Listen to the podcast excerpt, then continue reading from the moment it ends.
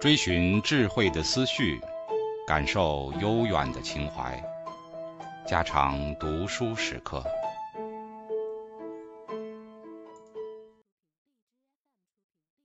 求乞者，鲁迅。我顺着剥落的高墙走路，踏着松的灰土。另外有几个人各自走路。微风起来，露在墙头的高树的枝条带着还未干枯的叶子，在我头上摇动。微风起来，四面都是灰土。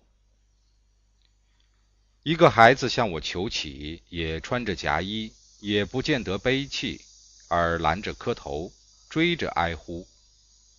我厌恶他的声调、态度，我厌恶他并不悲哀，近于儿戏。我烦厌他这追着哀呼。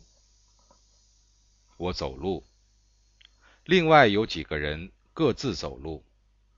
微风起来，四面都是灰土。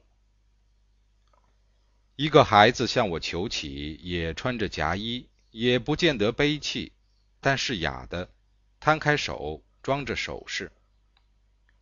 我就憎恶他这首饰，而且他或者并不哑。这不过是一种求乞的法子。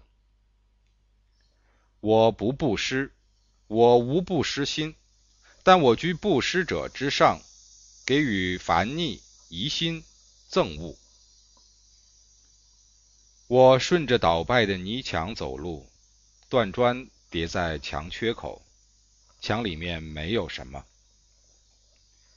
微风起来，送秋寒穿透我的夹衣。四面都是灰土。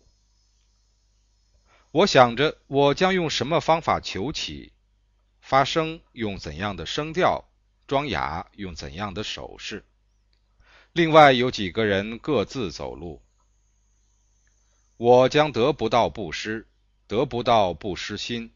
我将得到自居于布施之上者的烦逆、疑心、憎恶。我将用无所为和沉默求乞，我至少将得到虚无。微风起来，四面都是灰土。另外有几个人各自走路。灰土，灰土，灰土。一九二四年九月二十四日。